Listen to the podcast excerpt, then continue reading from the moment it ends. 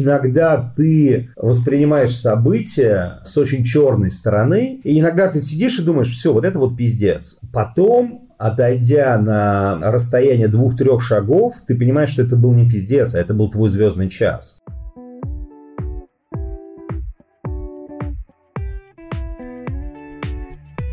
Привет, меня зовут Макс Сергеев, и это подкаст «Весьма наслышанная». Подкаст о тех, кто любит музыку.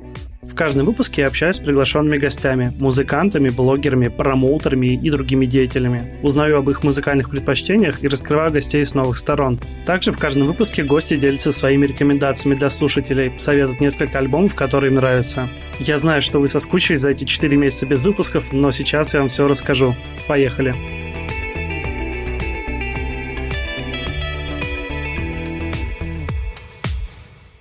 Честно сказать, эти четыре месяца, которые были без выпусков, они были тяжелыми. И зима была достаточно депрессивной. В ноябре пришлось э, поболеть коронавирусом. В декабре пережить не очень приятное расставание. Ну, а январь и февраль просто были холодными и грустными месяцами, когда кроме работы ни на что сил не было. Но пришла весна, появились э, силы на то, чтобы делать что-то дальше, и поэтому я возвращаюсь к подкасту. Спасибо всем, кто интересовался общался, поддерживал и всячески оказывал внимание подкасту, кто делился им в соцсетях. Я безумно радовался, когда видел, что даже когда подкаст не выходит, а, люди подписываются на паблик, ставят оценки, отзывы и э, делятся подкастом в соцсетях. Тем не менее, прослушивания шли, и, конечно же, был стимул продолжать дальше, несмотря на то, что вот эти четыре месяца были очень э, силозатратными, и э, сил вот кроме работы ни на что не хватало. С радостью вам хочу сказать, что выпуски возвращаются. Сейчас выйдут 4 выпуска, которые должны были выйти до 31 декабря. Их 4. Там очень классные гости, и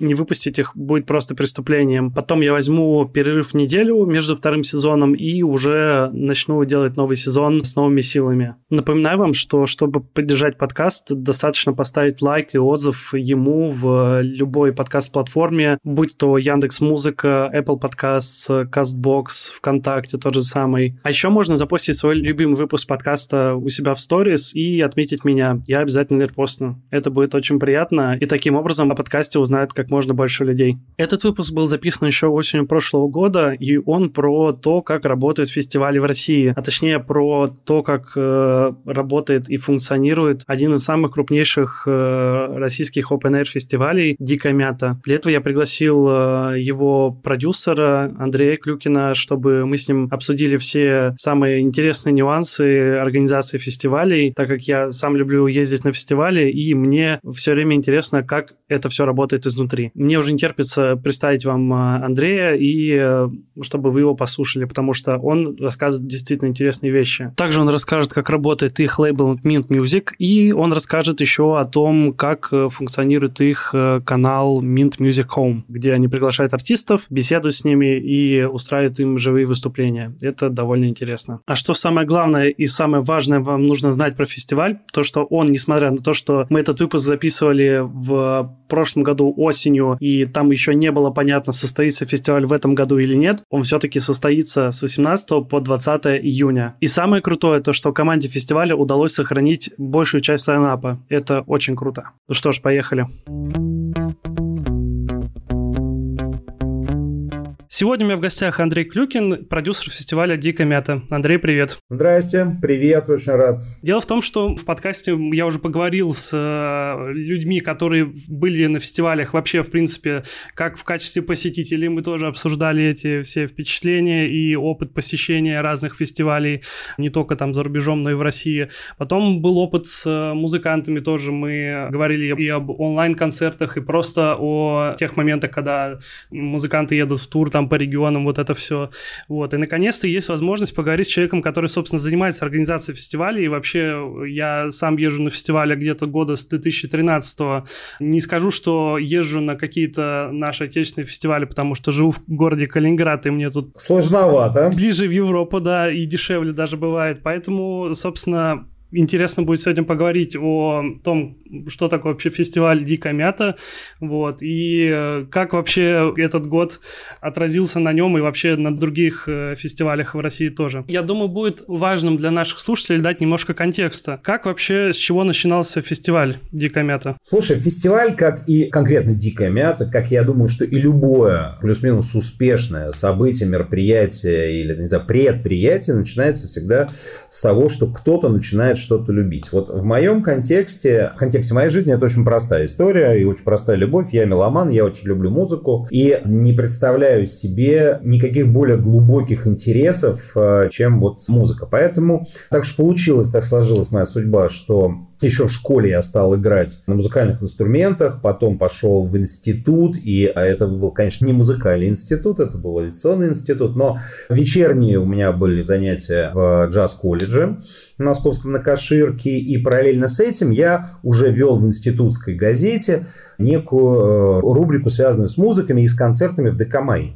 То есть я все время этим увлекался, и потом, как естественное продолжение этой истории, я попал на радио, и уже оказавшись внутри радиостанции, э, по-моему, первая радиостанция это была э, радио Бумеранг, не по-моему абсолютно точно, Хотя нет, вру, по-моему, вообще это была какая-то государственная радиостанция, потом уже был бумеранг. Я понял, что а, для меня важна не только сама по себе музыка, но и, и какая музыка.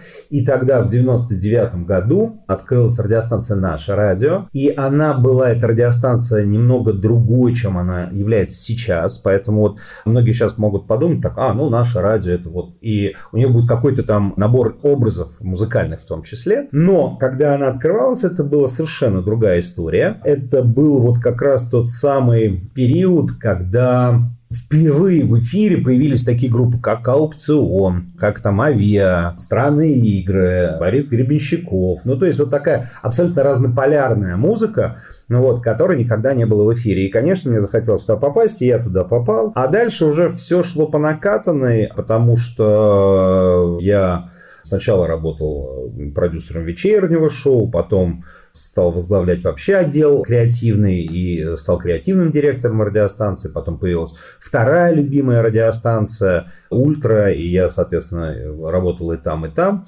Тут вот как раз начались первые фестивальные истории. Я считаю, что фестивальная история вообще за ней многие могут уже там забыть и, и не, не отдавать себе в этом отчет. Но на самом деле фестивальная история начиналась с, с Миши Козырева, который сначала делал Максидром, потом, перейдя на наше радио, стал делать нашествие. И со второго нашествия я уже присоединился, ну, сначала просто как, там, не знаю, мальчик на побегушках, как, ну, ну не совсем прям вот э, ну, как минимум, я занимался какой-то там музыкальным оформлением, какие-то писали джинглы и так далее, и так далее. И, и шаг за шагом я настолько проникся фестивальной культурой, что в тот момент, когда я принял решение покинуть радиостанцию, я уже решил начинать делать свой фестиваль. И это было не совсем мое личное решение. Я покидал радиостанцию с, со своим товарищем Юрой Рябушковым, он же повар, вот, и мы с ним сделали компанию небольшую, туда еще вошел Володя Цветков, три человека у нас всего было, и мы первые полгода, начиная с такого устройства, как э, один компьютер, там три стула и один стол и три человека, там набирали какие-то первые деньги для того, чтобы собрать первый фестиваль Дикомята, который вообще проходил э, в небольшом московском парке. Вот, и каждый год мы ставили себе следующую и следующую задачу, ну, то есть, вот сначала там фестиваль начинался там, с пяти каких-то артистов, но не каких-то, а замечательных, талантливых, интересных артистов. И здесь история Дикой Мяты, она во многом пересекается как бы это ни гордо звучало там с Гластенберри, который тоже начинался как фестиваль фолк-музыки, ну, абсолютно музыка с корневым звучанием. Вот «Дикая мята», она именно так и начиналась. Для нас это было и эмоциональное решение, потому что вообще в рамках этой музыки практически не было фестивалей в стране, мы заняли эту нишу. А потом каждый год мы просто понимали, что мы как раз покинули в свое время работу на радиостанциях, потому что ну, не хотелось жить в рамках какого-то формата. Ну, типа, вот вам русский рок, и все. А если тебе что-то другое остальное нравится, то, ну, это так, что называется, вне работы, пожалуйста, послушай. Мы делали, и мы, собственно говоря, анализировали все время, говорили, так, все, вот в этом году у нас вот так прошло, давайте в следующем году вот это добавим, давайте в следующем году вот это добавим. Потом нам очень удивительным образом нам повезло, И это, знаете, это, возможно, эта история, она приободрит всем тем, кто сейчас нас слушает. Я надеюсь, что есть хотя бы там 5-6 человек, которым это поможет. Иногда ты воспринимаешь события с очень черной стороны, и иногда ты сидишь и думаешь, все, вот это вот пиздец. Потом отойдя на расстояние двух-трех шагов, ты понимаешь, что это был не пиздец, а это был твой звездный час. Вот у нас была история, когда мы проводили третий уже год фестиваль в Москве, и он стал большим. Он собрал 27 тысяч человек. Это уже было большое, колоссальное событие по московским меркам, так вообще, ну, огромное. И в какой-то момент мы не получили разрешения на проведение этого фестиваля. Причем мы очень не понимали, как это вообще возможно, потому что это был фестиваль очень мягкий, э, world music, там это инди-музыка, это было во многом семейное мероприятие с детскими площадками, с летающими шарами. Нам было просто непонятно, что происходит, как так. И у нас уже были партнеры, там спонсоры нашлись, вот все было очень хорошо. И вдруг мы в какой-то момент не получаем разрешения. Это такой звоночек, он был такой, что называется, очень издалека. То есть, ну, ты бросаешь там кучу документов на согласование. Ну, там в Роспотребнадзор, типа, можно этим торговать, в Депкультуры, там, блин, блин, блин, блин. И вдруг одна какая-то бумажка не подписывается. И сначала даже на это не обратил внимания, а потом раз, что-то раз не подписался, второй раз не подписался. Уже три недели до фестиваля она все равно не подписалась, уже там типа, остается там две недели до фестиваля. Мы понимаем, что вот, мы находимся в ситуации, когда мы не можем провести фестиваль, мы не понимаем почему. И потом у меня состоялся негласный разговор, не скажу с кем, но с э, довольно большим человеком э, в мире МВД, который сказал, слушай, брат, да у вас нормальный фестиваль. Просто сейчас милиция переименовывается в полицию. Нам никому погоны не продлили. И он так трогательно сказал, говорит, ты понимаешь, говорит, я, говорит, вот там, ну, занимаюсь вот такой позицией, я, говорит, даже за границу ни разу не ездил. И у нас не то чтобы прям огромное прекрасное финансовое положение, но все равно я очень боюсь потерять эти погоны. Ты понимаешь, что даже если, вот у меня сейчас подвешенная ситуация, у меня уже нет погон милиции, а в погоны полиции мне выдадут в августе. Вот давай так, в августе проводи, что хочешь. А тут, ну мало ли, там кто-то кому-то рожь набьет, ну еще что-то произойдет. И просто я и до свидания кормили семьи. И я вдруг понял, что вот и все. То есть при этом сразу сказал, что говорит, официальных писем у тебя вообще никаких не будет. У тебя просто будет не подписанное письмо. Вот с этим ты будешь жить. И я понял, что это трагедия. Я провалился в, в целый колодец э, негативных чувств. Я подумал, ну вот и все. Эти музыканты там что-то едут. Э, ну, понятно, что... А спонсор у нас тогда был Квас. Понятно, что любой разговор о том, что... То есть, когда ты проводишь фестиваль с летними напитками в начале лета, это интересно и понятно, для чего деньги тратить. Но когда ты, когда уже лето закончилось, проводишь этот фестиваль, то оно уже никому не интересно. Там спонсор начинает отваливаться.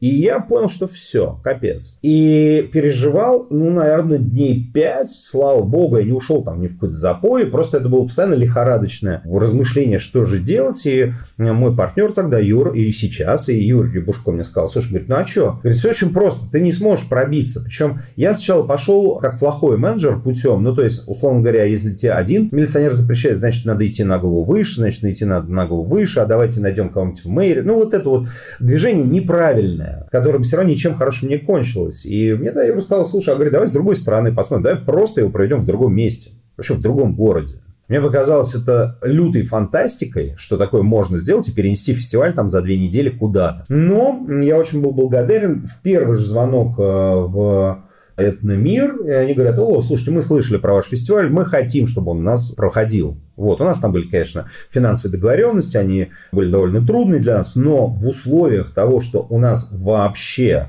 есть возможность отмены, раз и все состоялось. И мы провели фестиваль, и мы поняли, что, оказывается, наш фестиваль люди могут ехать из Москвы, вообще выезжать за город, платить за билеты, выезжать за город. И он с первого года был, ну, условно прибыльный, но все равно прибыльный. Там, я помню, там что-то заработали, не знаю, там 1200 рублей, может, такое вот. Но, как минимум, мы все это сделали. И на следующий год мы уже были уверены в себе. Через 2-3 года фестиваль абсолютно встал на ноги. И Мы добились еще полной независимости, когда нас пригласила Тульская область к себе, когда мы вообще выехали в чистое поле и уже никому ничего не были должны. То есть э, у нас были и там и свои рестораны, и свои кафе, и свои площадки, и свои развлекательные площадки, и детские сады. То есть мы все это стали сами строить и поняли, что людям это нужно. Единственное, это, конечно, очень трудно, когда тебе надо все делать с нуля. Ну, когда ты просто приезжаешь, вот чистое поле, там дороги, еще что-то. Но здесь нам очень непривычно. Не в смысле, не думайте, что я сейчас подмахиваю, там, хвалю и хочу кому-то спеть дифирамбы. Я был в шоке от э, реакции администрации Тульского региона. Потому что я, честно говоря, с этим никогда не сталкивался, потому что мы, ну, я, вот моя история фестивальная, она всегда подразумевает, что те либо не мешают делать фестиваль, ну, либо как-то тебя там, ну, тебе надо что-то, я не знаю, там, какие-то арены платить или еще что-то, ну, то есть, либо с тобой что-то происходит, либо тебе просто не мешают. Вот а в Тульском регионе было вообще ровно наоборот. Когда мы приехали, я говорю, слушайте, парни, но вот мы не в таком финансовом состоянии, что вот так вот. Мы сейчас выйдем в чистое поле, а тут даже дорожки нету. То есть мы вот, условно говоря, захотим откачать говно из туалетов, а у нас машина может, если пойдет дождь, увязнуть. Вот нам бы дорогу сделать небольшую, только денег у нас на нее нет. Говорит, да понятно, хорошо, сделаем. И мы такие, да ладно. Ну, понятно, что это не была асфальтовая дорога или еще что-то, но это была грейдером пройденная дорога, на которой был насыпан гравий, и которая действительно сильно помогала. И когда мы говорим, к сожалению, в первый год переезда действительно пошел не дождь, а пошел дикий ливень. Я вообще ничего хуже вот по погоде я не видел никогда ни на одном фестивале, хотя я человек, который поделал, наверное, все большие фестивали, ну там, условно говоря, может быть, э, как минимум в каком-то виде принимал участие практически во всех больших фестивалях, кроме, как это ни странно, в абсолютно дружеском фестивале Доброфест. Сереж Силушин, привет, если это услышишь. И мы попали в удивительную ситуацию. Помнишь, может быть, это было пять лет назад, когда мы включали там телек или открывали новости, там рассказывали в Тбилиси затопило зоопарк и все звери в улице. Вот, это был циклон потрясающий, который, сука, проходил мимо нашего поля ровно в дни фестиваля. То есть я отлично помню, как это было. Мы начинаем фестиваль, пятница, солнце светит, все такое ок. Вот, единственное, что, ну, там прогноз, не важно. Ну, мы думали, ну, вдруг прогноз ошибся. И вдруг в 7 часов или в 8 часов вечера в пятницу включается такой дождь, что ты вот поднимаешь руку, и ты не видишь конца своей руки, вот такой ливень. И в воскресенье в 7 часов вечера этот дождь прекратился. Вот за эти три дня сказать, что мы охуели, это вообще ничего не сказать. И я был первый случай, когда я, выйдя на сцену, потом уже после фестиваля, мы всегда выходим, представляем команду, что-то говорим теплое, говорим, ребята, соберемся там в следующем году, вот это все. И когда я вышел после этих трех суток ну, непрерывного дождя, каких-то проблем, эти вот там машину там надо вытаскивать, это надо завязывать, там забор подмыло, он грохнулся, его надо в ночи ставить, какие-то грелки с кипятком засорились, солярка, потому что они бесконечно работали, чтобы давать людям кипяток. Но это было просто самое тяжелое событие в моей жизни. Вот, и я вышел на сцену, чтобы что-то сказать, и в этот момент вдруг остановился дождь и вышло солнце. И мне стало так обидно, что все, что я мог сказать, это что-то типа...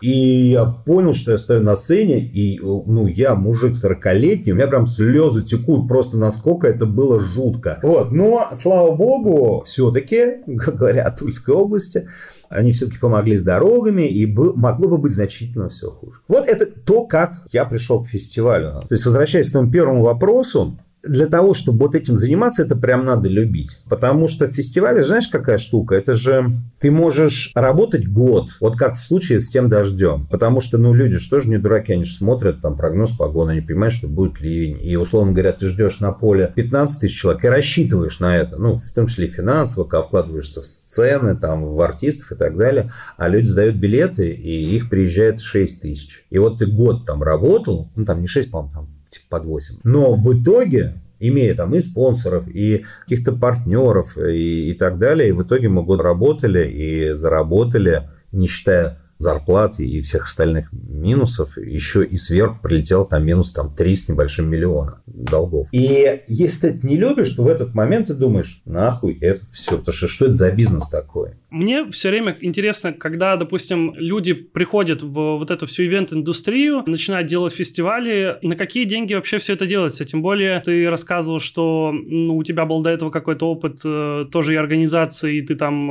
э, занимался тоже с артистами, и вот это все. Как находят спонсоров, или это какие-то свои личные средства вкладываются? Почему сейчас в России фестиваль «Дикая мята» является самым крупным независимым фестивалем? Мы как-то умудрились проскочить между между всех струек. Это был очень длинный путь.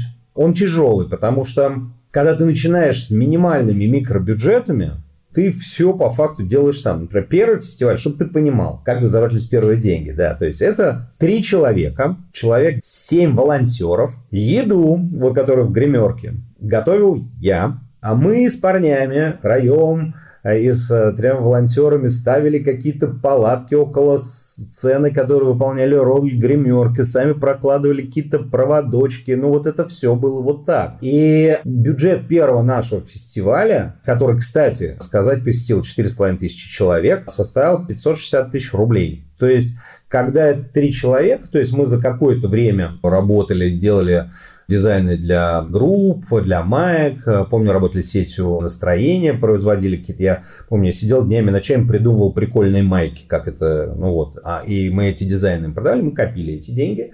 И плюс э, нас еще и поддержал департамент культуры ЮЗАО, выделив какую-то сумму, я сейчас не вспомню какую, но тогда для нас это была понятная, значимая цифра потому что у них и так был бюджет на проведение мероприятий культ массовых вот именно в парке Тропарева, а мы же делали первые три фестиваля бесплатно, то есть по факту это вот, ну, нам заплатили, мы сделали развлекательное событие для жителей Юзава. Так вот мы, собственно говоря, и проводили первые фестивали, а вот дальше, когда мы переехали, да, тогда уже началась история со спонсорами, с партнерами. Сейчас история со спонсорами и партнерами является ключевой, потому что мы очень много тратим денег на инфраструктуру и красоту. Вот если вы посмотрите фотографии, например, с последнего фестиваля, увидите, насколько красивые сцены, они очень дорогие, вот, и они могут тягаться со всеми фестивалями, даже коммерческими, российскими, ну, пожалуй, кроме Alpha Future People, ну, с которым по сценам тягаться это надо быть вообще. Согласен, Но... да, у них там что-то сумасшедшее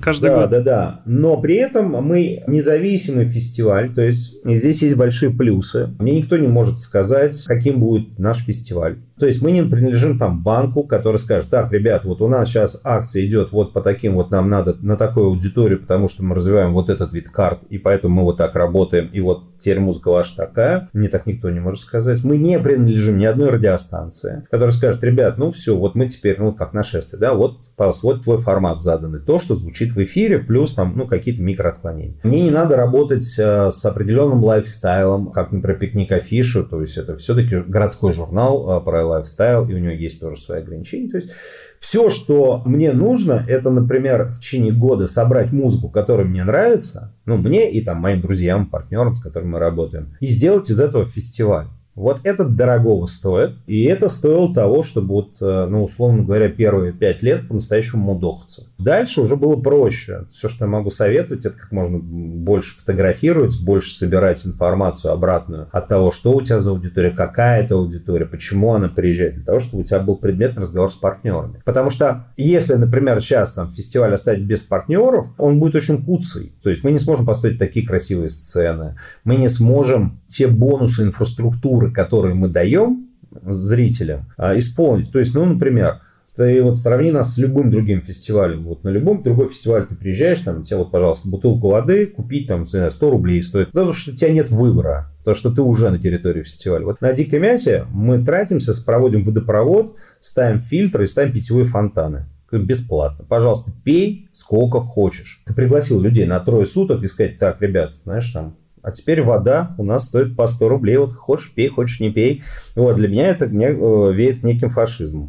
И, например, там, вот у нас души, да, это горячий душ. На всех фестивалях это стоит денег, мы строим горячий душ зеркалами, со всей историей, и они тоже бесплатные. Потому что есть абсолютно человеческое состояние. Ты должен, если ты целый день тусовался в поле, прыгал под артистов, да ты потный и грязный. Ты не можешь просто оставить людей и сказать, там, вот, вот вам влажная салфетка, протрите, и как бы, ну, это отношение к людям. Вот.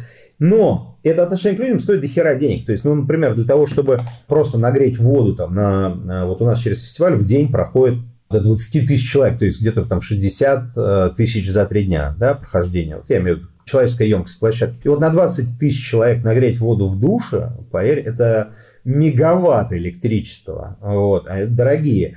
Там, например, вот на эту аудиторию сделать, а у нас еще и бесплатный кипяток, тоже мы вот, в отличие от наших более взрослых товарищей, не продаем вот это вот из серии кружка кипятка 50 рублей, она тоже бесплатно. То есть идешь, и, ну, если тебе надо, там, выпил чай, кофе, не знаю, если ты вдруг финансово не подготовлен, ну, или просто сейчас особенно это важно, то взял с собой там дошираки, да и заварил их, если, ну, вот ты не, не готов питаться в ресторанах. Более того, мы еще и не можем с ресторанов брать адекватную большую цифру, потому что мы все рестораны просим иметь социальное меню. Ты должен иметь возможность, вне зависимости, какой ресторан ты выбрал, а у нас там есть очень дорогие рестораны, реально прям дорогие, потому что у нас все сетевые большие рестораны работают на фестивале, но ты должен иметь возможность там поесть, пообедать за 350 рублей. Пусть это будут последние какие-то позиции меню, но ты не должен быть человеком, который, ну, например, потратил, а это все-таки большие деньги, там, 4,5 тысячи рублей за, там, три дня фестиваля, хотя, ну, как, ну, полторы тысячи рублей в день. Но все равно для многих это, ну, это вот Москва, она побогаче, в этом смысле Санкт-Петербург, но для людей там приехать, доехать, вот ты там из серии собрал там деньги, э, потратил 2000 рублей там на то, чтобы доехать откуда-то, там вот тебе еще 4000 за билет, вот тебе уже 6,5 тысяч. И ты такой типа раз и не можешь пожарить за 300 рублей. Ты чувствуешь себя просто очень расстроенным человеком, которому ничего не доступно. Вот, и я пытаюсь этот дискомфорт как можно быстрее нивелировать. Но это можно нивелировать только благодаря спонсорам. Слушай, а как у вас э, с э, зарубежными посетителями приезжает кто-то или нет? О, ты знаешь, это не такой большой объем их пока. Вот. Я не готов исчислить это в каких-то процентах. Знаю точно, что да, приезжают, но это в пределах погрешности. Возможно, это будет меняться, потому что мы с прошлого года э, стали делать в рамках прям фестиваля такую штуку, как Mint Music Showcase, когда к нам приезжают продюсеры крупных фестивалей, в том числе и которых ты перечислил. Вот, это и ребята, которые работают на э, Экзите, на Зигите, на Call of Stravia, на корейском а, Муконе и Зандаре. Ну, то есть это там приезжает там около десятка крупных продюсеров с тем, чтобы отсмотреть российских музыкантов. Вот, и они нам пальцем показывают, типа, ребят, вот нам очень нравится The Hatters, и вот нам, не знаю, нам очень нравится Антоха МС. Можно там Антоха МС отвезти в Сеул? Мы говорим, да, окей, все, для этого и сделан шоу-кейс. Мы оплачиваем дороги, ну, мы с партнером, естественно, с коммерческим партнером, вот, в данном случае это Мегафон, оплачиваем дорогу там в Сеул, они выступают на этих фестивалях, как такой посол фестиваля, в этом смысле Дикой Мяты. Возможно, это будет как-то нести популярность. Вот только что был потрясающий онлайн-фестиваль Зандари, который я очень люблю, корейский, и я очень сожалею, что из-за этого коронавируса я впервые за 6 лет на него не попал. Но они сделали потрясающий онлайн-фестиваль, хотя не сторонник онлайн-фестивалей. И мне было очень приятно, потому что там в ходе вот этого онлайн-фестиваля я постоянно видел ролик, э, снятый про дикую.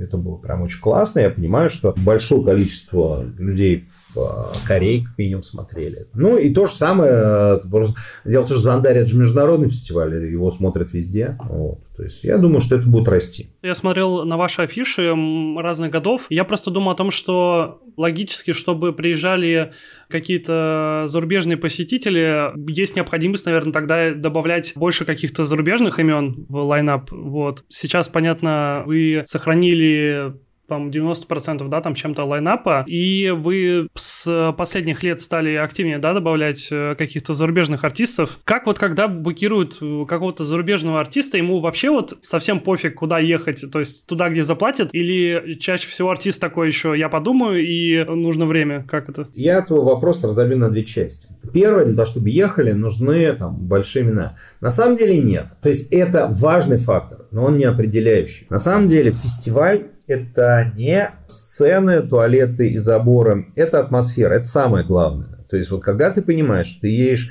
ну вот, ну какие артисты едут там, не знаю, на Burning Man? Да никакие, вот. Ну просто там всем очень нравится, потому что это очень классно. И здесь то же самое. То есть вот если ты проанализируешь европейские фестивали, ну любого лета, ты с ужасом увидишь, что там в основном играет одно и то же. Ну, потому что там, условно говоря, десятка-два артистов сказали, что они будут в туре, объявили, типа, агентством, а те агентства написали всем нам и сказали, типа, вот, например, я знаю, что там в следующем год там пойдет во многом по знакам Фейтлес. Вот, они, правда, без Макси Джаза, но они все собрались, они живые, и вот всем написали, что вот, типа, ребят, мы открыты к предложению. Ну и, соответственно, то же самое происходит там по нескольким там, десяткам артистов. И вот люди, они могут выбрать фестиваль приблизительно с одним и тем же лайнапом, просто в разных местах и с разным настроением. Поэтому я не считаю, что это главная история для именно поездки зарубежного, ну, гостя, да, то есть в России понятно, что вот кто-то возьмет из этих десятки там главных и поэтому поедет на эти имена. Вот, это раз. Второе, как это происходит? Это происходит ровно по двум таким же сценариям. То есть вот есть крупное агентство, и им, в общем-то, плевать, ты Дикая Мята, или ты Доброфест, или ты там Парк э, Live, или ты вообще... Ну, какая разница? Он просто нам всем пишет, типа, парни, вот артист X готов этим летом выступить в России. Кто сколько денег предложит? Ну, кто там, типа 20 тысяч, нет, 30, 40, 50, 60, 70, 80, 90, 100. Ну, хорошо, блядь, ну давай, ну 110, 115. Ну, это аукцион. И мы, как правило, не участвуем в этих аукционах, потому что, на мой взгляд, это глупо. Мы фестиваль именно настроения и атмосферы. И я уверен, что человек, выехавший, условно говоря, к нам на три дня, погрузившись вот э, в ту атмосферу, которую мы создаем, с этими приятными ценами, с этими инфраструктурами, с театрами и кинопоказами, он получит в общем и целом больше удовольствия, чем, окей, ему бы там 40 минут пело в рамках фестиваля конкретно, за Рамштайн. Ну да, у нас не поет, но зато вот это все произойдет. Но мы собираем интересных артистов, то есть, например, вот Билли Айлиш говорит о том, что вот там она вообще начала работать только потому, что существует на свете такая певица, как Аврора. И я действительно большой фанат, я абсолютно убежден, что Аврора это такая норвежская новая Бьорк, и это очень глубоко, очень интересно. И как только она выпускает альбом, не зная даже, какие у нее планы, мы начинаем с ней связываться. И вот в тот момент, когда мы их цепляем, вот они вот только-только-только, они выбирают, что это за фестиваль, они смотрят потому что они впервые появляются. А когда ты уже, знаешь, такой артист, у тебя через день идет концерт, тебе не важно. У тебя есть очень четко поставленный большой компании, там, ну, не знаю, агентство, там, CA, например, есть план, да, то есть, словно говоря, мы в сентябре записываем альбом, мы делаем первый релиз в январе, мы а, в феврале даем клип, мы в марте запускаем тур, а летом, ребята, вы прочесываете максимум всех фестивалей с максимумом ценников. И, в общем, вот это и есть большая машина. Мы стараемся брать артистов, которые либо уже сошли с этого поезда по какой-то схеме. Ну, например, нам было очень приятно пригласить Шинейт Коннор. И вот это было действительно интересно. Либо артистов, которые еще вот завтра зайдут. Вот нам в этом году очень повезло, потому что вот все-таки мне очень нравится подход западных артистов и директоров к тому, как они ведут дела.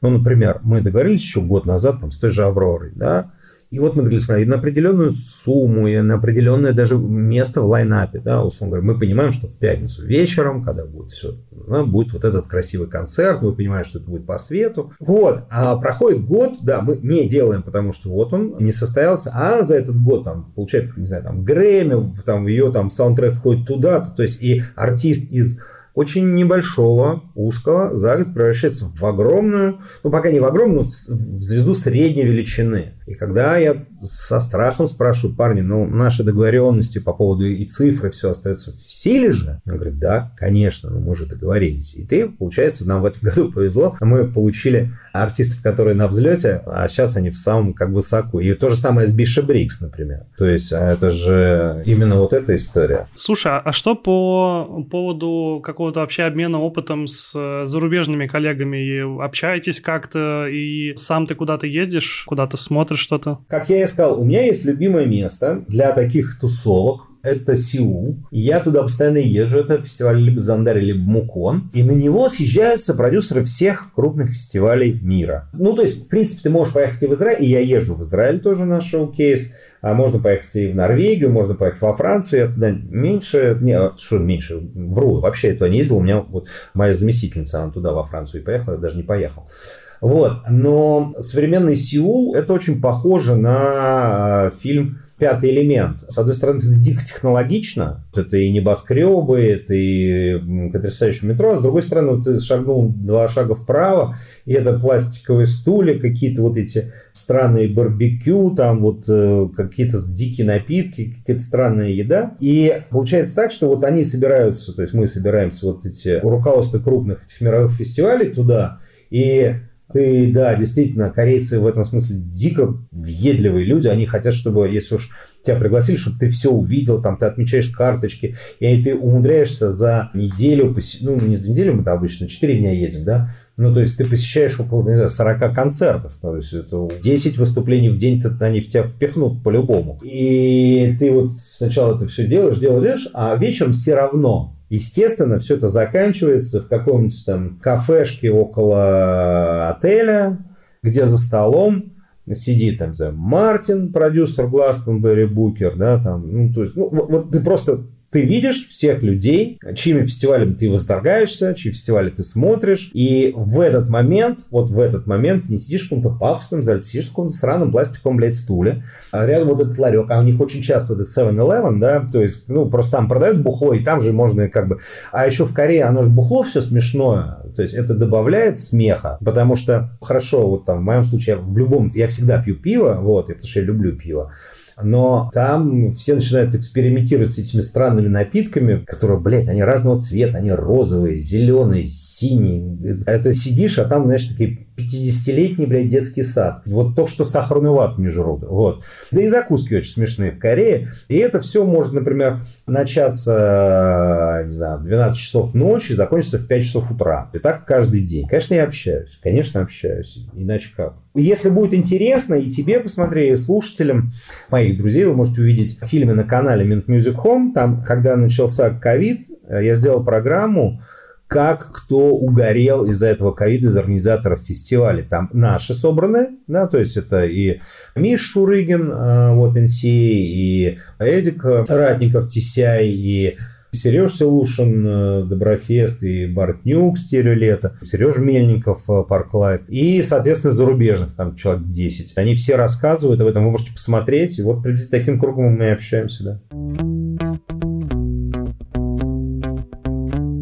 Так или иначе, в, на самом деле в этом году это такая тема, которая вообще, мне кажется, в каждом выпуске прослеживается, потому что всех это коснулось. Тем более, что подкаст о музыке и так или иначе люди здесь, которые связаны с музыкой, которые любят, и многие от этого кто-то пострадал, кто-то не очень. Как э, коронавирус коснулся вас? Вы вообще в какой момент начали понимать, что фестиваль может не состояться? Слушай, это самая, наверное, болезненная тема. Я полагаю, что это вообще говоря, вот так, если вот вообще даже... Ну, это я, конечно, отвечу. А никто еще не знает, чем это все закончится. Эта хуйня может вообще остановить музыку на, ну, или отбросить ее лет на 10 назад. Что касается нас, э, конечно, мы ровно как и все были убеждены, что это говно никак нас не коснется потому что мы в середине лета, а это все началось там что зимой ведь, да, и все это было, знаешь, вот ну, в таком... Да мы же все же привыкли, бля, ой, там пиздец, свиной грипп, раз там через, через вроде как две недели уже вроде как не пиздец, ой, пандемия того-то, и вроде как все. Поэтому были уверены, что это все рассосется, и в какой-то момент поняли, что это не рассосется, все это набирает и набирает и набирает. Тогда еще информационное поле было значительно жестче, потому что все СМИ настолько принялись впитывать эту тему, да, что это казалось, что вот сейчас, в принципе, и есть конец света. Мы приняли решение, что мы не будем проводить фестиваль еще до официального запрета. Мы устроили совещание, мы поняли, что это мы, конечно, влетим на деньги, это сто процентов, но дальше у нас возникла вот эта, блядь, мушкетерская, давайте дернем всю рубашку из серии, ну а как? Вот мы сейчас, даже если разрешат проводить, потому что было очевидно, что кому-то будут разрешать проводить. Вот будет очевидно. Ну, пожалуйста, вот «Ночные живолки» провели на 100 тысяч человек фестиваль, блядь, и провели себе, и там, я не знаю, и проводилось же мероприятие там с какими-то книжными ярмарками, с, э, с, с парадом военно-морского флота, где там... Ну, и это, на самом деле, все хуйня, потому что у нас э, что называется, солдатные концерты проводятся каждые 4 минуты в Москве. Потому что у нас каждые 4 минуты от каждой платформы метро отходит полностью битком набитый поезд. Каждое содержание вот этого поезда, вот тут люди, которые находятся в этом поезде, это средний солдат среднего клуба. У нас в день через метро проходит 5 миллионов человек. Без масок, без соблюдения вот этого всего, без перчаток. Вот 5 миллионов. Да никакой фестиваль даже рядом не стоит. Ну, ничего рядом не стоит. Нет такого. Ты понимаешь, что у нас Лужники в Солдауте, самая большая площадка России страны, это 70 тысяч. Это, блядь, даже не рядом с одним днем метро. Вот. А это я не, не считаю маршруток, автобусов, самолетов и так далее. Вот. Но тогда это была настолько нагнетенная ситуация, что все таки думают, блядь, ну не дай бог кто-то придет, кто-то кого-то заразит. Ну, кто-то умрет, конечно. В итоге мы подумали, да хуй тогда будем менять все и все. Но внутри себя мы понимали, что мы сейчас будем переносить и думать, что все это к августу рассосется. Но к августу это не рассосалось, не рассосалось и, и позже. И сейчас, видишь, сейчас совершенно другой эмоциональный фон у всех. Ну, как бы вот все плюс-минус работает, даже клубы работают, даже концерты какие-то проходят. И это при том, что сейчас, например, вот мы сегодня, а, я заглянул, а там почти 23 тысячи за день зараженных. 23 тысячи. Вот у нас полностью страна упала, когда было 9 тысяч. И то я уверен, что это очень сильно приниженная статистика. Конечно, абсолютно так. То есть вот у нас страна встала на стоп, когда было в три раза меньше. Сейчас все такие, ну, блядь, ну как, как, как? Ну, погодите, ладно, давайте тогда уже не будем сильно прям вот так вот все это раздувать, ну, в три раза больше. Понятно, что уже никто не справляется. И эта цифра, она стрёмная. Вот я понимаю, что такое там 23 тысячи человек в день. Ну, это, это, это за 10 дней четверть миллиона. За 10, это если будет что называется, если мы выйдем на плато, да, если не будет расти, а если будет расти, ну, соответственно, будет там полмиллиона, миллион за месяц. Что? Вот, и поэтому, конечно, сейчас все потихоньку в этих оценках сдулись, потому что совершенно очевидно, что это никак не обуздается. Вот, и совершенно очевидно, что единственный путь и решение к этому – это лекарство, которое надо придумывать и делать. Ну вот и все. Здесь, здесь нет другого варианта. Ты, блядь, не можешь это остановить. Либо надо иметь корейский подход. В Корее они остановили эту историю за две недели. Это, блядь, просто охуеть. Вот, они просто закрыли границы, они напрягли все страной, они произвели количество тестов, равное количеству жителей, всех проверили, больных вылечили, все. Они как, они даже и границы, если честно, не закрывали. Они просто сказали, хорошо, пожалуйста, летай куда хочешь, вообще делай, что хочешь. Только единственное, что ты на въезде должен в капсульном отеле вот посидеть две недели. И многие подумали, да и хуй с ним все равно, что, ну, дома сидеть. Они даже фестивали стали делать. А фестиваль как делать? Ну, артист все равно, он, либо он дома сидит, вообще дома сидит, никаких концертов, либо, да, надо две недели посидеть в карантине и потом сыграть фестиваль и поехать обратно. И они предпочитают такие варианты. В Корее и фестивали-то, в общем-то, не отменились. В Китае как-то это встало. Но в Китае, правда, говорят, что по-другому. Говорят, что там они вроде как вакцинируются чем-то. Вот такая легенда. Хоть не знаю. На мой взгляд, вообще, когда как бы грянул вирус и грянул э, карантин, самоизоляция, вот это все, это все обнажило прям вот, знаешь, самые открытые, самые незащищенные вообще области жизни вообще граждан и вообще какие-то сферы деятельности, какие вещи вот как бы нужно закрыть, и ты понимаешь, что они не могут долго протянуть в таком состоянии, и как раз концертная индустрия оказалась в таком же положении, и дело в том, что мне кажется, что в чем-то вот я как раз был в сентябре, в октябре в Москве, и я застал как раз вот этот момент, когда начали потихоньку закрывать там на пару недель, на месяц клубы разные по разным причинам. Я прекрасно помню, как постили там большинство организаторов, я видел там в Инстаграме эти ролики, дайте нам возможность проводить э, концерты, мы можем обеспечить всю эту безопасность, но либо они не смогли этого сделать и сами себя подставили, вот, либо, ну то есть я, я тоже смотрю на организаторов, и я не понимаю, какой у них выход, э, тем более у тех, у кого, допустим, нет какого-то там бизнеса, чтобы иметь возможность как-то себе какую-то подушку безопасности сделать, ну, на что тогда они должны жить, кроме как не на концерты? Ты абсолютно правильно э, сказал, но только дело в том, что концертная индустрия, она не одна из пострадавших, это главная пострадавшая, потому что, объясню, есть две большие проблемы с концертной индустрией. Во-первых, у них само по себе название такое, проведение, блядь, массовых мероприятий. Но мы с тобой знаем, что массовое мероприятие, еще раз, оно никогда не массовее, чем трамвай. Я даже думаю, что трамваи в Калининграде. Вряд ли, например, если взять все трамваи Калининграда, они больше, чем условно, какая-нибудь ваша клубная площадка. Ну, вот как бы. Но оно так, блядь, называется. И поэтому государство, правительство, оно вообще-то обязано принимать какие-то меры и сказать, ребят, блядь, ну вот мы что мы сделали.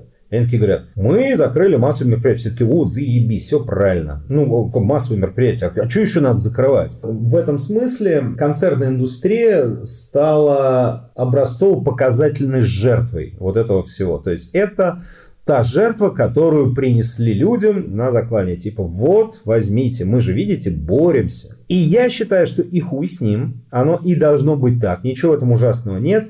Если будет совершен шаг второй, который сделали все страны Европы. Например, Германия. Она такая говорит, парни, вот первое, вот как подействовала Германия, когда началась эта хуйня. Было непонятно, что там, как, на сколько, на две недели, на три, на месяц, хуй пойми. Вот, поэтому они сразу сказали, так, все музыканты, пожалуйста, давайте напишите, что вы музыканты. Значит, мы просто для начала, пока будем разбираться, всем выплатим по 5000 евро, чтобы на первые вот две недели вот у вас была какая-то ситуация, чтобы вы там все не умерли. И это касалось музыкантов, даже тех, которые играют на, в переходах и на площадях, потому что уличные музыканты тоже не могли. И это реально так. Потом они стали разбираться, типа, ну все, швах дело, поэтому они всем концертным агентствам сказали, так, ребят, понятно, что вы не можете концерты больше делать. Ну окей, на бирже труда мы вас не будем отправлять, поэтому, пожалуйста, сидите дома и получайте 80% от своей зарплаты. Государство закрывает эту историю полностью. До вот сегодняшнего момента они все еще сидят, все мои друзья, немецкие промоутеры, получают 80% зарплаты. Дальше они говорят, так, слушайте, парни, ну мы понимаем, что вы сидите дома, но у вас же там, блядь, офисы простаивают. И государство взяло на себя аренды всех офисов. Вот потому что ее признали пострадавшей областью. И дальше ты сидишь, в общем, окей, ты да, ты действительно никого не заражаешь, тебе за офис не надо платить, у тебя все люди одеты на сыто, накормлены, все сидят, соблюдают карантин, всем заебись. А дальше они пошли дальше, они говорят, слушайте, парни, мы понимаем, у вас же там, ну вот этот карантин, вы же, наверное, поотменяли фестиваль, у вас же есть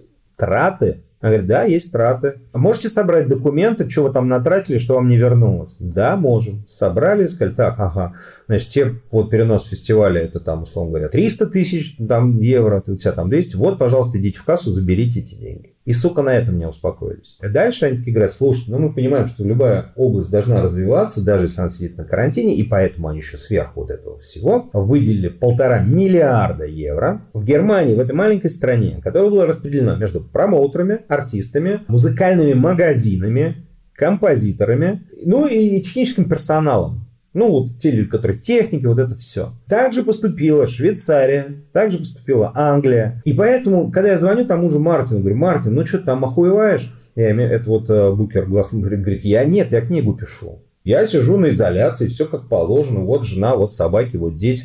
Книгу пишу, вот мне ну, деньги приходят, все, я сижу, я занимаюсь работой. Пусть она такая, в стол, но работает. А у нас-то чего получилось? Нас сказали, да, все, массовые мероприятия всех заражают. Хорошо, да, договорились. И такие, ну вот, погодите. А вы, блядь, знаете, что нас 870 тысяч человек? Вот нас в индустрии 870 тысяч человек музыканты, причем разного калибра, от тех, кто там очень маленький до, до больших, промоутеры, концертное агентство, рекламное агентство, СММ-агентство, прокатчики, чуваки, которые возят свет, звук, э, техники, блядь, уборщицы в клубах, э, повара в, в клубах, гардеробщицы, блядь, мо... ну вот их 870 тысяч человек. Им сказали, ну, как бы вот, блядь, они 9 месяцев, сука, не работают никто.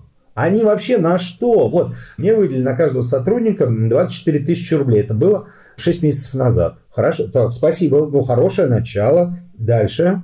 А что дальше-то будет происходить? Дальше. И это пиздец. Плюс ко всему, у нас еще совершенно въебанная новостная повестка. Потому что у нас этот вопрос, его перевели в раздел мемов. Ну, то есть, это очень злая, очень серьезная проблема. И я могу сказать, что есть чаты, и организаторы, люди, которые вешаются, ну, в смысле, пошел на веревку и повесился, блядь. Ну, потому что он не провел 2, 3, 4 концерта, он должен там 24 миллиона, и что ему дальше делать? Все, куку. Вот, ему никто ничего не помогает. А на повестку выносится так. Филипп Киркоров и Басков сказали, что надо государство, чтобы им помогло, потому что концерт запретили. И это тоже выносится в печать, а все такие, бля, что правда? Да вы что, вы же там стрете в золотые унитазы. Вам что, ха-ха-ха, на хлеб, наконец, им там не хватило король попа. Это специально специально превращение проблемы в мем. Потому что помимо Филиппа Киркорова, который, я думаю, что не умрет от голода, скорее всего, существуют группы, там, состоящие из 5-6 человек, у которых гонорар, там, не знаю, 60 тысяч рублей там, или там 100 тысяч рублей. И они дают эти концерты, там, два концерта там в месяц. Они там, ну, условно говоря, там имеют там по 20 тысяч рублей. И вот этого, блядь, нет у них. А у них есть там какие-то жены, дети, они все как бы есть надо. А есть техники сцены, которых там миллион. То есть, и это реальная проблема. Ее как бы нету. И все такие, ну окей, Ладно. Поэтому надо ли закрывать до концерта? Да, конечно, надо, если, например, нельзя обеспечить безопасность и нет возможности вакцинироваться и нет возможности вылечиться, конечно. Но если ты целую индустрию оставляешь без работы, ты как государство должен ей помочь. Потому что индустрия все, блядь, это время платила налоги с каждого, сука, проданного билета. Вот 13 лет там существует фестиваль Дикой Мяты. Там, считали, это десятки миллионов. Так мне даже миллион рублей не дали. Вот. Ну, то есть, понимаешь, вот это серьезная проблема. Я думаю, что уже пора перейти от обсуждения грустных э, новостей к э, более радостным. Я знаю, что вы в прошлом году начали вести YouTube-канал Mint Music Home. Расскажи, пожалуйста, о том, что там вообще происходит и как все функционирует. Я, честно говоря, человек, который... Я и, кстати, и мои партнеры и коллеги, они такие же. Вот, я не люблю мыслить категориями там, одного дня, там, месяца или даже года. Вот, поэтому мы в свое время начали процесс покупки земли, на которой проходит проходит фестиваль. И первая наша идея была, что мы там будем строить студию. Студию решили назвать Mint Music Home, ну, типа дом мятной музыки. Но для того, чтобы вот эта студия и вообще наше направление, ход наших мыслей был понятен, мы придумали, что мы сделаем YouTube-канал, в котором, в котором будем приглашать музыкантов, которые нам нравятся. Потому что основная идея этой студии то, что музыканты там будут бесплатно записываться. То есть это будет такая поддержка чтобы люди, не, с одной стороны, не тратили деньги, а с другой стороны, чтобы этот продукт был качественным. И этот канал, он очерчивает круг наших музыкальных интересов. То есть он совершенно не про количество просмотров, он совершенно, я бы так сказал, как это, по-моему, Слава КПСС, да, говорил, а это скорее антихайп. То есть есть музыка, и мы приглашаем музыкантов не с точки зрения того, сколько они нам приведут зрителей, слушателей или еще кого-то, а с точки зрения обозначения интересных музыкальных трендов лично нам как вот э, организаторам фестиваля «Дикая мята». И здесь, э, если посмотреть, там первая же программа была совершенно мало кому известной девушкой, которая мне безумно симпатична. Это «Маяк». Вот. И программа, кстати, собрала ни много ни мало, там 130 тысяч просмотров, что нас удивило, на самом деле. Удивило, конечно. Потому что это не был, там, не знаю, Моргенштерн там, или Little Big.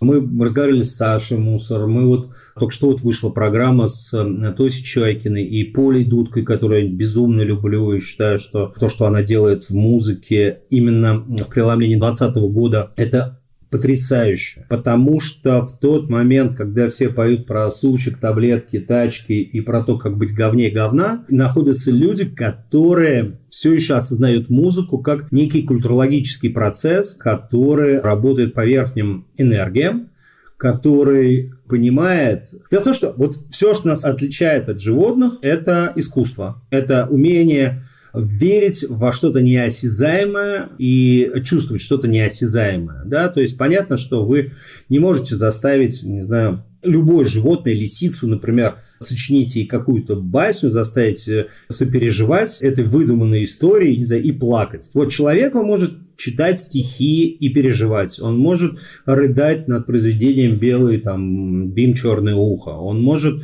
радоваться, смотря какую-то придуманную историю, он может нарисовать картину несуществующую, какую-то чью-то фантазию и испытывать эмоцию. Вот именно эти эмоции отличают нас от животных. И чем тоньше настройки этих эмоций, чем тоньше материя, вот духовное искусство, которое люди несут, тем, как мне кажется, ценнее. И вот, к сожалению, сейчас мы находимся в, в том времени, когда вдруг с подачи прессы, интернета, лайков и так далее, тренд стал, наоборот, на понижение. Типа, чем хуже, тем лучше. Я, блин, я все... Я, человек может просто выйти и сказать, я все, я говно, я же там, не знаю, богатый ублюдок, буду трахать, ебать все, что вот есть, вот мне за это будут бабки, блядь, у меня на лбу написано 666, пиздец. То есть и это начинает развиваться как некий тренд. Вот тренд на понижение уровня мне не симпатичен. Возможно, я задавая себе этот вопрос, думаю, а уж не старпер ли я, я понимаю, что Возможно, и это тоже, но нигде не нахожу пробела в своей цепочке. То есть я все равно понимаю, что когда мы говорим об искусстве, мы все равно говорим о нечто возвышенном, а не приземленном либо о неком каком-то эксперименте и выходе за рамки привычного восприятия, но все равно рамка не как стать там чуть-чуть больше вести себя свински, чем свинья. Культура, она, конечно, постоянно э, ну, расширяет границы. Я э, отчетливо понимаю, что вот там, не знаю, когда там после Битлз появилась Пантера, одна из моих самых любимых групп в, в тяжелой музыке, все такие, ну это уже слишком, это уже как бы, да.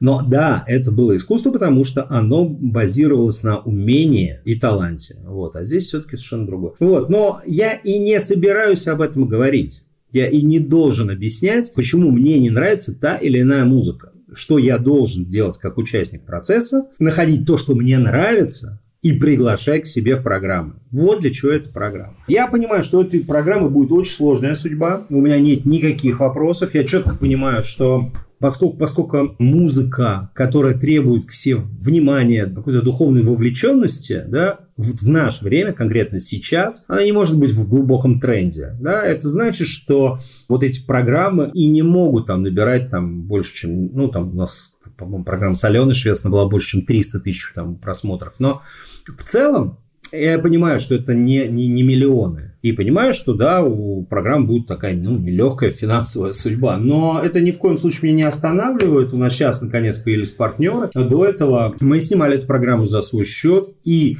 даже если бы не появились партнеры, продолжали бы снимать все дальше. Потому что это как бы наша история. Ты упомянул как раз, когда рассказывал про Mint Music.com о поддержке музыкантов. Я, насколько знаю, что у Дикой Мяты есть еще лейбл. Расскажи, пожалуйста, как появился и кто из артистов на нем присутствует? Вот фестиваль Дикая Мята, он устроен таким образом, что там всегда 70% новой музыки. Я очень требовательно к себе отношусь, я слушаю постоянно музыку. И, как мне кажется, мы открывали и будем открывать, и открывали большой пласт музыкальный для зрителей. Потому что мы даем новым музыкантам возможность, с одной стороны, у нас есть там музыкальный шоу-кейс, у нас даже музыканты уезжают за границу, которых мы открываем. А у нас есть возможность показать это десяткам тысяч людей их выступления, погрузить в некий информационный поток. И, знаешь, у меня было все время такое щемящее, скорее, чувство, что мы что-то не доделываем, потому что, ну вот смотри, Первый фестивальный концерт там группы The Hatters «Дикая мята». Первый фестивальный концерт у Мгзавреби «Дикая мята». Первый фестивальный концерт у, не знаю, Майя Мишель «Дикая мята». У Афинаж «Дикая мята». У Сергея Сироткина «Дикая мята». Ну, то есть, постоянно каждый год мы выдаем на гору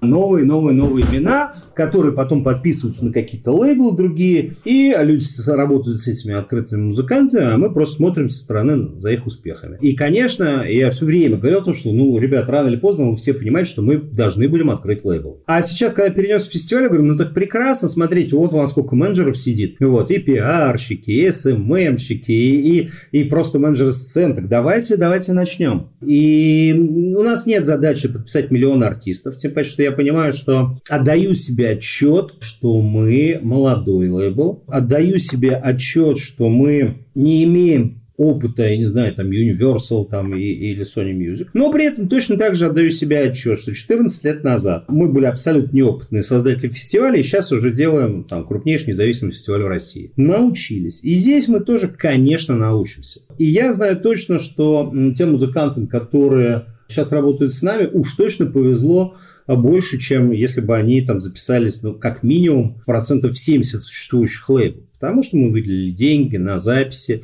мы выделили деньги на промо, мы на съемки выделили деньги, мы выделили менеджеров, и мы неплохие организаторы концертов, и мы им организовываем и концерты даже в наше сложное, непонятное время. Все равно наши артисты выступают. Я убежден, что, в общем, такого внимания, которое э, наши артисты получают, ее там мало кто даст. Конечно, дают. Я уверен, что ну, есть обязательно лейбл, который работает намного лучше, чем мы. Но я знаю точно, что мы с первого года, что называется, не худшие. Что касается артистов, их на данный момент два. Честно говоря, их и планировалось-то три. Потому что у меня есть железобетонное убеждение, что если ты уже с кем-то хочешь работать, то это прям должно быть именно такое по любви. Вот, что-то должно произойти, какая-то химия, и тогда ты должен работать. Просто так работать с потенциально коммерчески успешным продуктом, но если ты не любишь его и считаешь, что сам не считаешь, что это круто, то это, ну, жалко потерянного времени. Вот. И сейчас мы работаем с проектом Лютик. Я очень сложно к нему привыкала, могу сказать так, потому что там атаманша, это Саша Москалец, девушка крайне резкая, радикальная, упрямая, безумно энергичная, живущая на 78-й скорости. Я не всегда успеваю там даже отвечать на все ее сообщения, потому что она их может в час написать 100. Но при этом степень ее таланта безгранично. То есть, во-первых, она сама по себе по энергетике, это как лето в юбке, а с другой стороны, она как мелодист и поэт, ну, выше всяких похвал. И вот сейчас вот она, я сейчас нахожусь на сведении песни «Там нет царя», и я понимаю, что это прям взрыв, и каждый раз, когда там показывают там, ее треки, откликаются у всех. Недавно общались с там, известнейшим а, театральным деятелем Максимом Диденко, который просто делился своей эмоцией, насколько его потрясла эта песня, например. То есть вот это очень серьезная история. Вот. А с другой стороны, есть артист-идиот, который, как мне кажется, его просто какой-то бог музыки в макушку поцеловал. Я не всегда согласен с его поэзией, это правда. Вот мы часто с ним спорим вот, на эту тему. Но я понимаю, что он настолько потрясающий мелодист, и он настолько чувствует то, что он делает. Он в этом смысле уникальный артист, потому что он делает как бы это рок-н-ролл, но он у него настолько не депрессивный, настолько блестящий, он как шампанское какое-то, знаешь, он типа, а, как Робби Уильямс такой, он, ну, просто молодой инди, э, вот э, Робби Уильямс, просто вот очень яркий человек, которого ты выпускаешь на сцену думаешь, бля, он сейчас первый раз перед такой аудиторией. Вот мы делали э, фестиваль Mint Music Home второй, и он там выступал. И вообще говоря, его должны были посылать нахуй потому что за ними играл группа The Hatters, и, конечно, процентов 90 зала, это был sold out, а, пришли именно на них. И я понимал, что это абсолютно расстрельная история, мне было интересно, как вот идиот справиться с этим. Во-первых, это выложено в интернете, чтобы не быть голословным, все слушатели могут посмотреть, там прям вырезано кусочек, как он заканчивает свое выступление, и этот зал скандирует «Идиот», «Идиот». Просто он порвал энергетикой свой зал, хотя для этого было первое вот такое выступление. Я поражаюсь, э, он абсолютно непробиваемый, вот, он очень четко знает, что он хочет. Вот таких два артиста, с которыми я хочу работать и буду работать. Андрей, я тебя до записи просил порекомендовать музыку для наших слушателей. Расскажи, пожалуйста, что ты нам подготовил. Мне очень нравится новый сингл uh, The Hatters, особенно песня Shoot Me.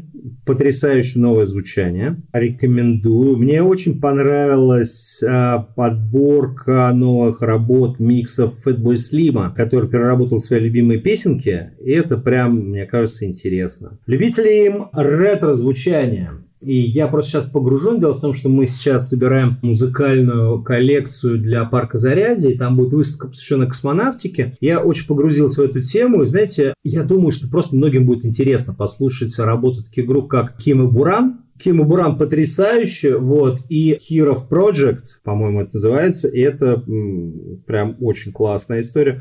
Конечно, новый альбом Gorillaz, это было бы странно его не послушать, не посмотреть. Вот у них полноценного альбома нет, но есть много синглов. И я настоятельно рекомендую, если уж мы говорим об английской музыке, послушать uh, The Big Push. Это потрясающе. Причем там есть две версии происходящего. То есть э, есть музыкант Рен, и у него есть свой сольный проект Рен, и он потрясающий. А еще он в составе с еще двумя парнями. Э, у них есть группа The Big Push, которая, ну, невероятно крутая. Просто вот, деваться некуда. Неплохой вышел альбом, но и пишка вышла у Алины Паш. Настоятельно рекомендую. Очень хорошо. И теперь поковыряюсь э,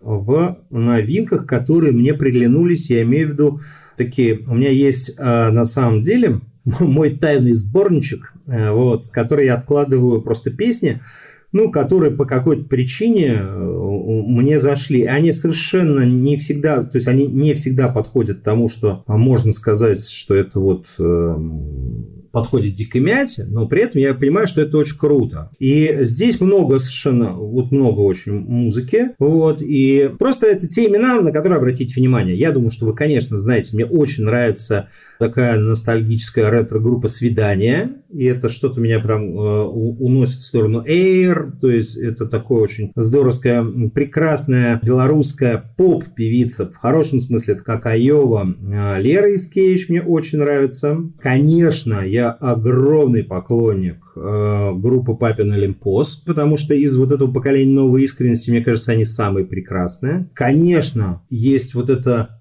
девичье трио, которые все трое делают замечательные вещи.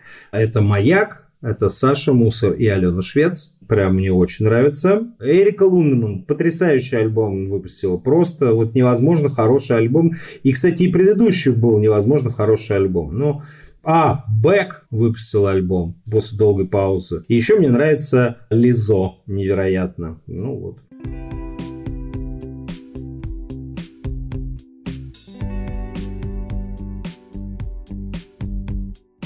Спасибо, что дослушали выпуск до конца. Не забывайте ставить оценки в подкаст-приложениях и оставлять отзывы там, где это возможно. Подписывайтесь на социальные сети подкаста и на меня в Инстаграме. Дальше будет только интереснее. Услышимся.